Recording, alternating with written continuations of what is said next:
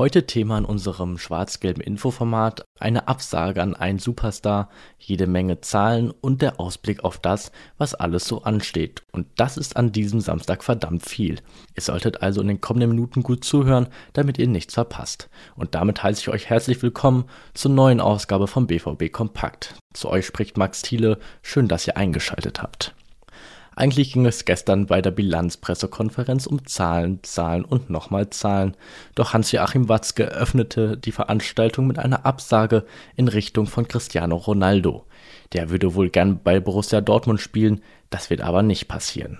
Ich liebe diesen Spieler, aber es gibt überhaupt keinen Kontakt zwischen den Beteiligten, von daher sollte man aufhören, darüber zu sprechen, meinte der Geschäftsführer.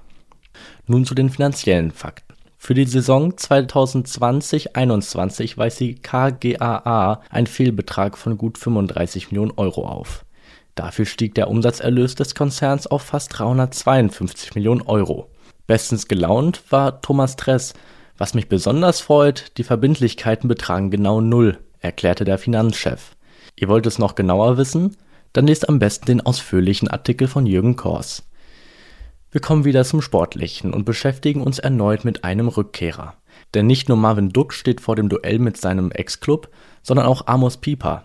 Der Bremer ist laut eigener Aussage extrem heiß auf das Spiel.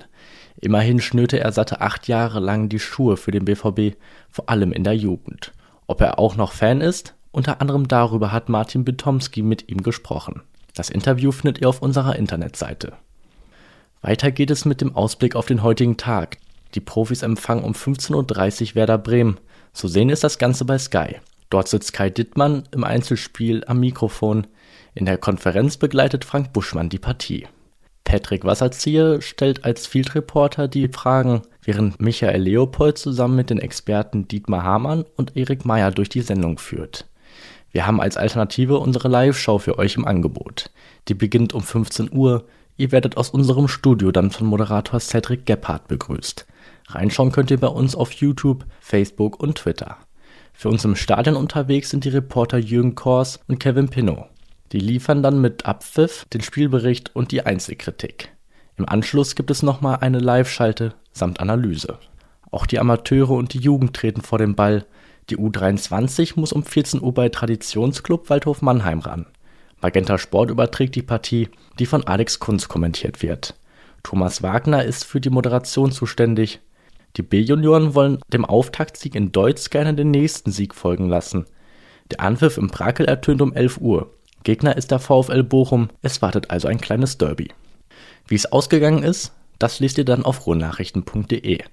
Genauso wie alles rundum, ein Tag voll mit schwarz-gelbem Fußball.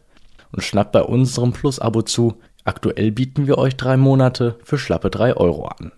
Außerdem sind wir bei Social Media sehr fleißig. Folgt uns gerne bei Twitter und Instagram unter dem Handle @rnbvb. So, das war's dann für den Moment. Euch einen schönen Spieltag auf drei Punkte. Bis morgen.